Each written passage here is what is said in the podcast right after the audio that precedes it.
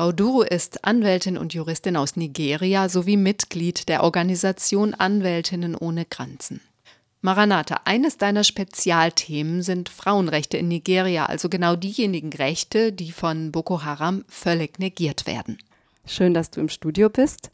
Meine erste Frage geht in folgende Richtung. In diesen militärischen, bewaffneten Konflikten sind Frauen ja immer besonders verwundbar.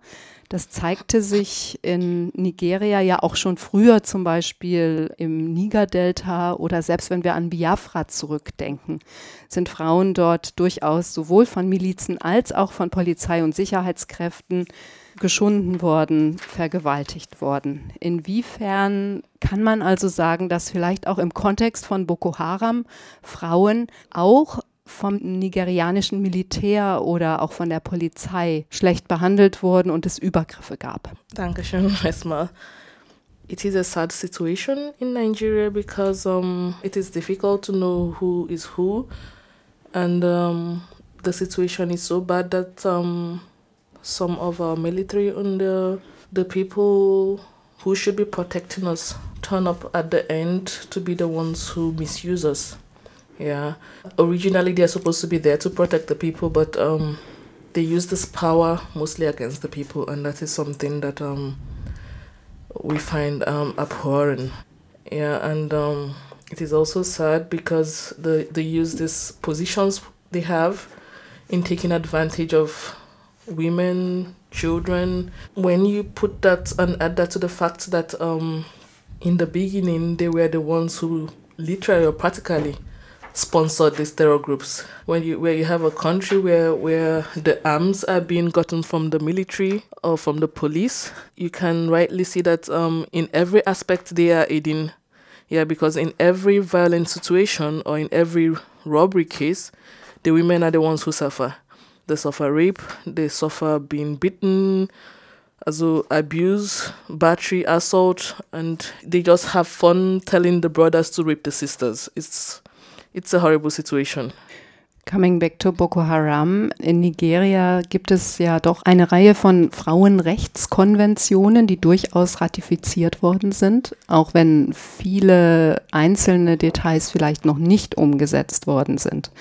Sind auch viele Rechte in der Verfassung festgeschrieben. Inwieweit fühlen sich Boko Haram auch genau dadurch herausgefordert, dass die Gleichberechtigung der Frau im rechtlichen Bereich in Nigeria durchaus zumindest teilweise in der Verfassung verbrieft ist. I personally do not believe um, they, they see women as a threat to them because um, the culture and traditions that we have doesn't even seem to help recognize the women as part of the society. If you would ask me and um, if one should take a clearer picture of what is going on. I think they are simply using these girls, these young girls, um, as instruments to to build up an army. They they only need these girls to do the chores, do the cooking. I don't think they see them as a threat. They think they have just simply taken what belongs to them. For the Muslims, every girl between the age of 8 to 14 years should be married off, shouldn't have a right to education. But I don't think it has to do with um, they empowering women as a women empowering themselves and getting big in the society i think it has to do more to do with um, the men showing their dominance because it also happens in homes where the women are very much educated as well i don't think it has much to do with um, being the female species it has to do with this issue of dominance you're a woman your place is in the kitchen you do the jobs you do the cooking yeah and when a woman is blamed in a home for not for being childless, even if it's not her fault, I mean, yeah, I don't necessarily see it as as um a war against against um Western education or something. Nee. They just needed a way to build up an army and to have people who do their chores, who clean up their debts. Yeah. But now, when we come to the reception of the Nigerian people, uh, do you think that this um, saying of wir wollen religiöse Traditionen gegen westliche Vorherrschaft verteidigen, do you think that the people still believe that this is what uh, what the Boko Haram really want to do? That is what they want to do, but it doesn't have to do, doesn't have necessarily have to do with women. It goes for everybody They simply do not want this Western education. It's um, we are seeing a situation where people are brainwashed every day, and it is sad because um, you're being brainwashed to do something which is um, believed to bring you something good, and it is sad because they pick up kids from the streets, kids who don't have anybody, kids who don't have a family, who don't they promise a lot to the families, food, shelter, and um, what I also find interesting is that um, the leaders of this group are very educated, very much educated. So it, it, it really takes a smart person with this Western education to pull off what they are pulling off. Insofern ist es also ein Widerspruch, ja. ähm, dass Sie sagen, westliche Bildung ist Sünde und Bildung an sich ist Sünde. Das ist ja doch der Name von Boko Haram, also der Name scheint Programm. Westliche ja. Bildung zu verweigern und Frauen zu entführen ja. und zu vergewaltigen, zu diskriminieren. Wo liegt da der Zusammenhang? It still goes back to, to a bad culture we, we had for ourselves. A bad tradition that um, relegates the woman to a second person nature. I mean, if we have um, adopted a lot of chapters and a lot of protocols that should um, help women, then I should think we should also um, be able to abolish certain things in our constitution.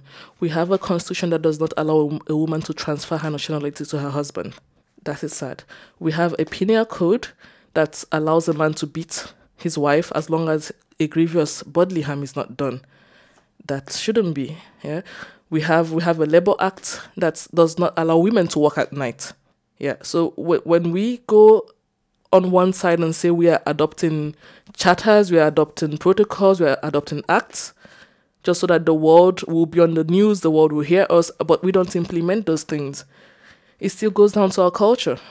We still hold down to this practice of religion and tradition, where a woman should be seen and not heard and in this um, area, I think um, it is gradually getting to a point in the northern region where um, the ladies, the, the young girls, are trying to also get an equal recognition with the male child. And that is something that is ärgerlich for, for, for, for them. That it's very upsetting. They, they don't want to believe and they don't want to come to terms that these girls could actually, on their own, come to terms with the idea of being educated we have we have our senators, we have our our House of Representatives who and they get married to fourteen year old young girls. I mean, and the next day they go in and they pass a law. What exactly is that supposed to mean? Yeah, and he tells you he's entitled by his tradition or his his um religion or belief to three, four, or more wives, and in his religion he's allowed to marry a fourteen year old girl. Diejenigen, die entführt und gefoltert und vergewaltigt wurden von Boko Haram und fliehen konnten oder auch aus den Händen der Boko Haram befreit wurden, in welche Situation kehren sie zurück? In der Familie, im öffentlichen Leben?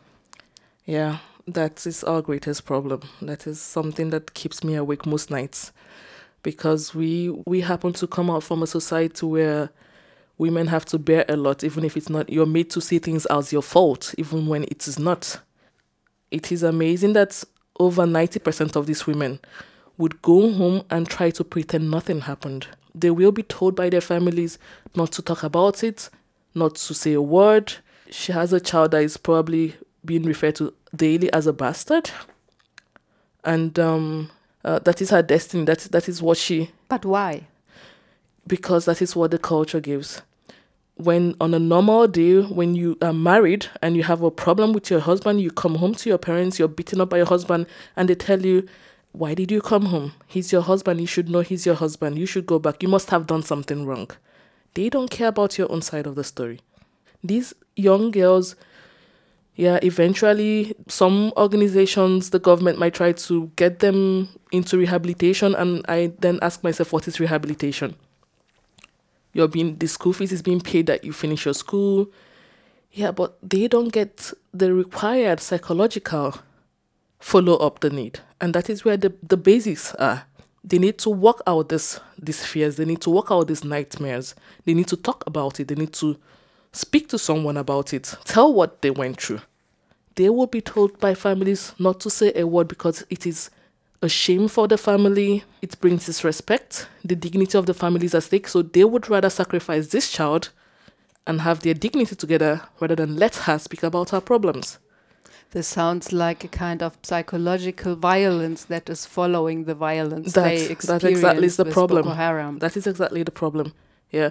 And many of them will be probably talked into giving up their children for adoptions. And that is also something most of them wouldn't do f- free willingly. Uh, this is, you're told the best way to forget the situation is when you don't see this child, when you try to forget. But how do you forget when you dream about this, when you know it wasn't just a dream, it is something that happened to you? It also sounds like giving this heritage of violence to those children who are then mainly maybe even not loved by their mothers because the society can't can't accept what Yeah. happened to the mothers. Yeah, I have um often I have um witnessed situations where this anger, this hatred is taken out on on the children for what they do not know. The family takes out their anger on them, the mother takes out her anger on the child. The poor child is desolate, he doesn't know or she doesn't know where the problem is coming from, why she's so hated. The community sees the child as a taboo child. Yeah. Yet you cannot talk about the problem the child knows something is wrong, but the child also knows this problem cannot be talked about. And you begin to ask yourself, how does sh- such a child grow up? The few who, who can afford it try to send these children abroad. They send their kids abroad so they don't come home. Nobody sees them. Nobody talks about them behind their backs. And the family's dignity stays in place. But I ask myself, is that the right approach?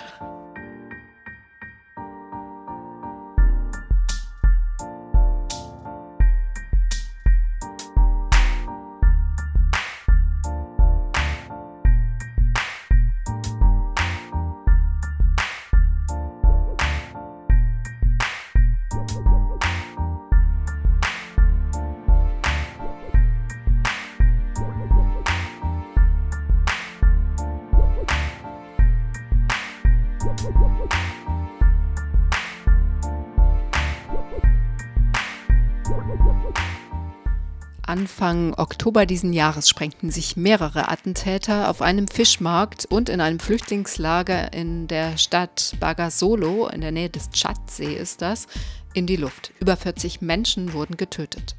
Unter den Toten waren auch die fünf Attentäter, ein Mann, zwei Frauen und zwei Kinder. Erst vor wenigen Tagen rissen zwei junge Selbstmordattentäterinnen mindestens 50 Menschen mit in den Tod. Sie waren elf und ich glaube 18 Jahre alt. Immer wieder werden Frauen für den Terror eingesetzt. Ich spreche mit der Juristin Maranatha Chokoleta Duro, Anwältin und Juristin aus Nigeria. Wussten die Frauen das wohl, dass sie als Selbstmordattentäterinnen eingesetzt werden sollten? Maranatha, wie schätzt du das ein? Um, I think they, they, they know very much what um, they're being brought into, but um, that is like when someone is standing between the devil and the blue, deep blue sea. Yeah. I see women, and it's usually in the northern part of Nigeria, who would rather die than go home to let their husbands know that they have made an, an omission or a mistake. And you ask yourself, it's your life. So, what less to your husband that you would rather take it than go back to him and plead for forgiveness? I think they know, and sometimes they are also being um, put under duress. I think the worst thing um, a woman can be threatened with is her child. Some of these women would do anything for their children. And as a mother, if I have to choose between my child living on or me going on, I would rather say I'll die and my child lives on. So you think they are forced from Yeah. the Boko Haram to take this decision? Yeah. Mm-hmm. They know what they are going to do, but at the same time, they don't have a choice. It is a taboo in our land for a, a parent to bury the child. So this is a very strong weapon that Bo Boko Haram is at the same time using Ja. this taboo. Ja. Because I was asking myself, gelegentlich hört man von Ausbildungslagern. Wie werden Frauen rekrutiert? Weil in anderen Kontexten, wo Frauen als Selbstmordattentäterinnen eingesetzt werden, erhalten sie oftmals Versprechungen, dass sie ja in Domänen agieren können, die sonst nur Männern vorbehalten sind. Dass sie selbstbestimmt leben können, dass auch sie einer guten Sache dienen können und vielleicht sogar mit romantischen Vorstellungen, dass sie die wahren Männer kennenlernen. Diese Rhetorik der Rekrutierung, beispielsweise beim IS, mhm. kommt mir unwahrscheinlich vor für die Situation von Boko Haram. Wie schätzt du das ein? Um, I'll give an example with Aisha Mohammed. When she was released, she said um, on the day she was kidnapped, she was kidnapped. Her sister, along with her sister and her friend, they were all kidnapped. When she was released, she said, "You are being when you are asked to do a task, and you say no or you do not do it properly, you're being whipped. And not just are you being whipped, you are put in front of four men who probably would rape you right in front of there just to prove a point to you. And she said the worst thing she ever did was her first assignment, and that was to put a bomb in her duff, which she didn't know if it also killed members of her family. But that was her test of faith to see, to prove that she could be a member. This ability to turn women into weapons of war is also something done through brainwashing and also duress. You are given an option that is almost impossible for you to say no to it. For them, it's not, they don't have any romantic vorstellung or anything from there. It's just a case of this or that. And you think about it and you're th- speaking to yourself here. Last night I was raped by five men. I come back today, I don't do my job, I probably get raped by seven men. And tomorrow, who knows, 10 men. And somewhere along the line, you break down, you give in.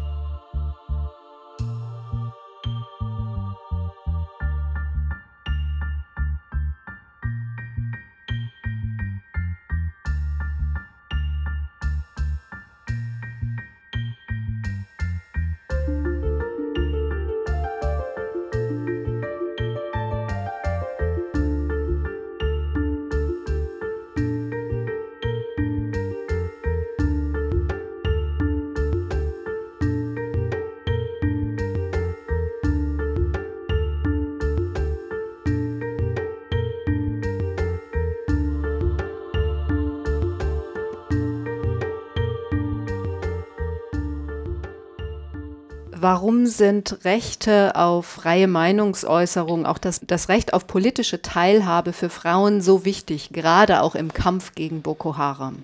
Some say um, the women understand things better.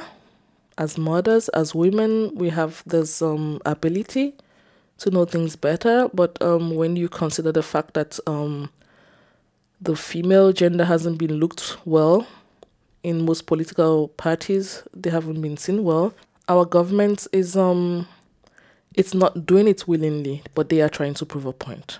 How is the share of women in parliament, by the way, and in ministerial posts? Um, I would say one out of every eight, nine. Yeah, we get women. But most times, um, we also find out that they don't leave out their tenors. There's always one scandal or the other. Um, they are probably put under pressure at one point or the other when you're working with men and um, you keep having differences in opinion here. They say if you can beat them, you join them. And others say if you can beat them, you try hard. But in Nigeria's situation, I don't think there is much hope for someone who keeps trying. Yeah. So it's either you, you are willing to be corrupt or you don't sit. And most of the women I know who are into politics are mostly so strict that um, sometimes along the line when they realize what they've gotten themselves into, they try to withdraw. Yeah, because um, in a society where they know as women that the society will speak more about them if something was to be found wanting on their side. And they also know that the disappointment on the side of the women is more than they can bear. Simply quit. They quit the game for them it's a lot more easier than the scandal that comes out of it. And most times it's almost like your opinion doesn't count. Yeah, when you're the only woman speaking in the midst of 20, 30 men, you can one can hardly hear your voice. Most times also they try to be smart enough to get the matter to the international level. We are forced or our government is forced to pull back and give a little bit of recon- as a consideration because they now know that the international eyes is on them. Yeah, but at the end of the day, one sees it is um, one big show which is being played on a scene, and um, the question is always, what is the motive behind that? I see. Das ist ein weiterer Punkt, den ich interessant finde, inwieweit die Durchsetzung von Frauenrechten in Nigeria als Einmischung in nationale Angelegenheiten empfunden wird von verschiedensten politischen Kräften, auch der jetzigen ähm, Regierung, die ja noch nicht so lange im Amt ist. Ändert sich das jetzt durch die Gewalt von Boko Haram? I would say um, we women are finally beginning to realize that women should stand up for women.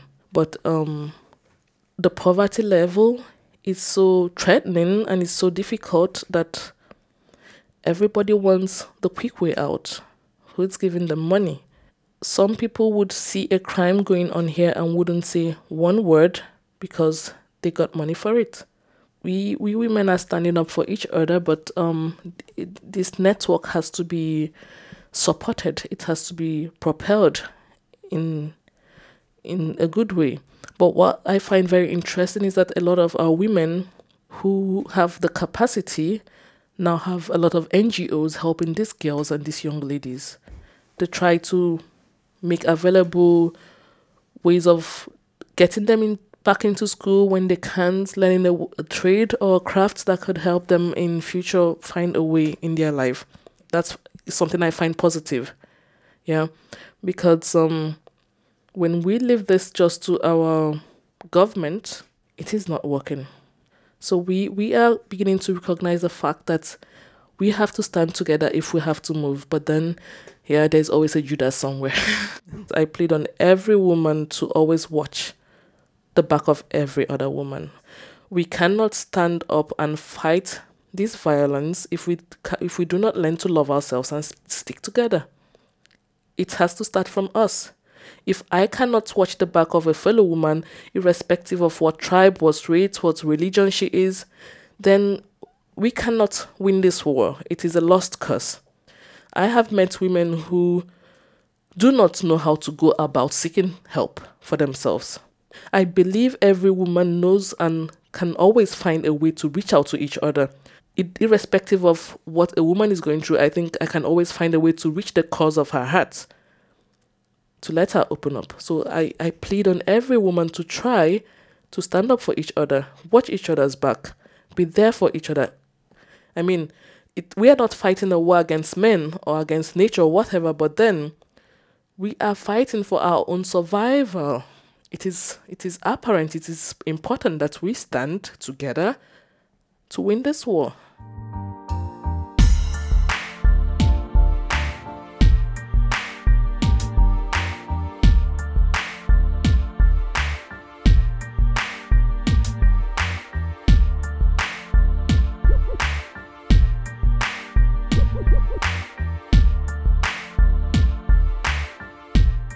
Ich spreche mit der Juristin Maranatha Duro. Sie ist Anwältin und Juristin aus Nigeria und es geht um die terrorspezifische Gewalt durch die Boko Haram, gerade auch gegen Frauen.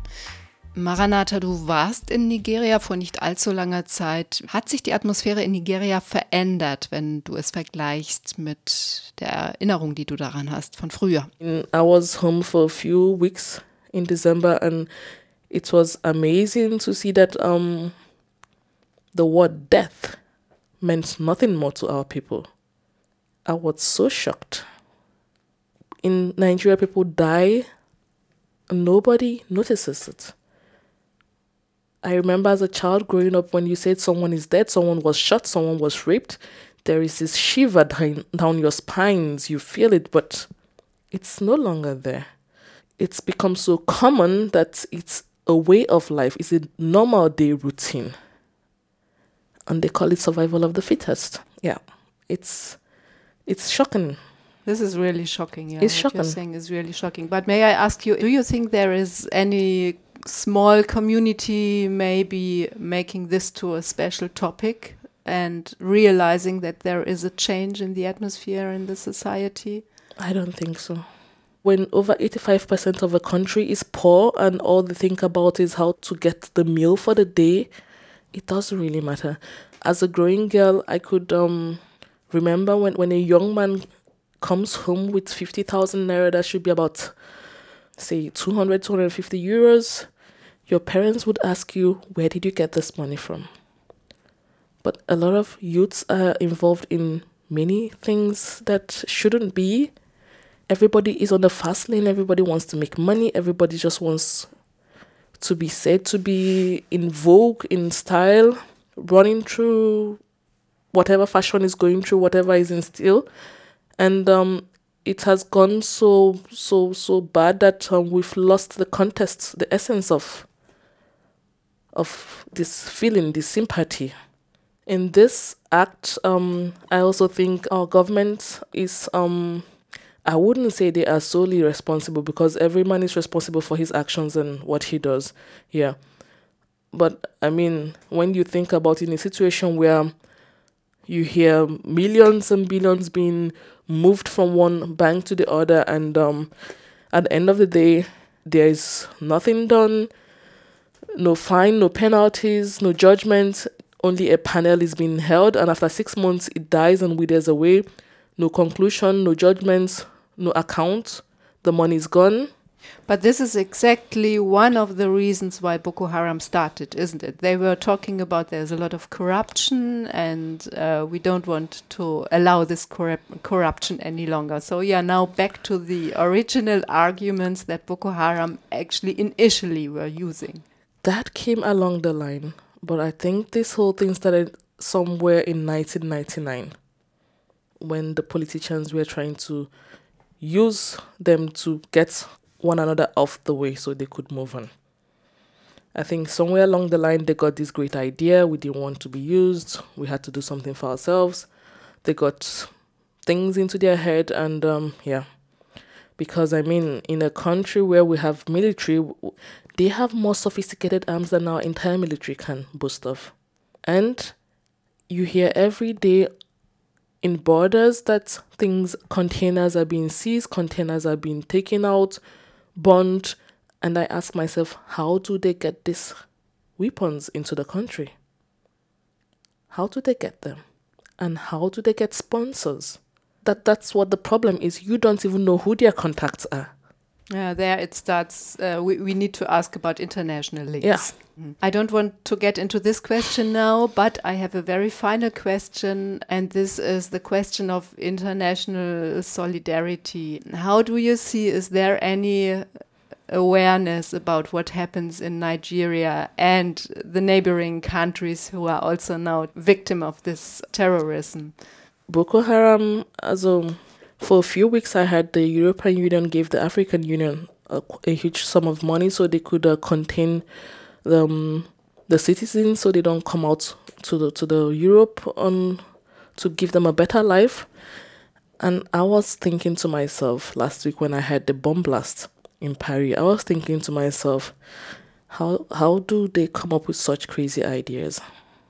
I mean, if if the Europeans or the United States if they wanted to help fight Boko Haram, they would have helped a long time ago.